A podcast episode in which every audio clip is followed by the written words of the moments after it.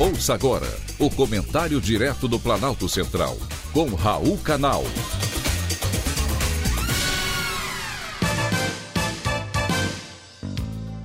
Queridos ouvintes e atentos escutantes, assunto de hoje NASA no oceano. A NASA, Agência Espacial Americana, decidiu agora explorar as profundezas dos oceanos.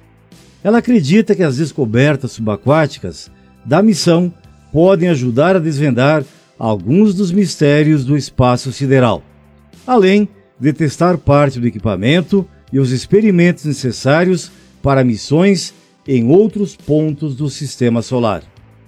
Nossos oceanos cobrem mais de 70% da superfície da Terra e mais de 80% deles permanecem totalmente inexplorados. A NASA sabe mais sobre a superfície de Marte e da Lua do que sobre o leito oceânico do nosso próprio planeta. Mas isso pode mudar. As profundezas dos oceanos da Terra são surpreendentemente similares a algumas das condições que a NASA espera encontrar em outros mundos do nosso sistema solar. Elas poderão até fornecer indicações sobre os lugares onde os cientistas deverão procurar vida alienígena. Nos últimos anos, biólogos marinhos enviaram diversos módulos de aterrissagem que são equipados com sensores e câmeras para fazer medições em canais profundos que se estendem até 11 quilômetros abaixo da superfície dos oceanos do planeta, chamada da Zona Radal. É daí que vem o nome Hades, o deus grego do submundo, e é um lugar hostil que faz jus a essa denominação. A NASA está tentando explorar e sondar os limites da vida na Terra.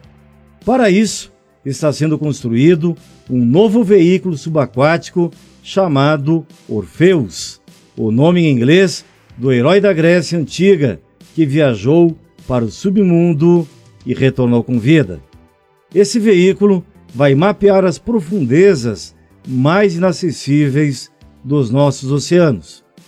Ainda não se sabe o que os engenheiros da NASA esperam encontrar, porém, certamente vai ajudar a lançar novas luzes sobre a biodiversidade desse ambiente hostil. Será, no mínimo, uma missão cheia de maravilhosas surpresas, perigos e encantamento de um universo ainda não explorado.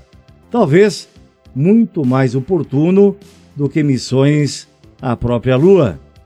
Foi um privilégio ter conversado com você.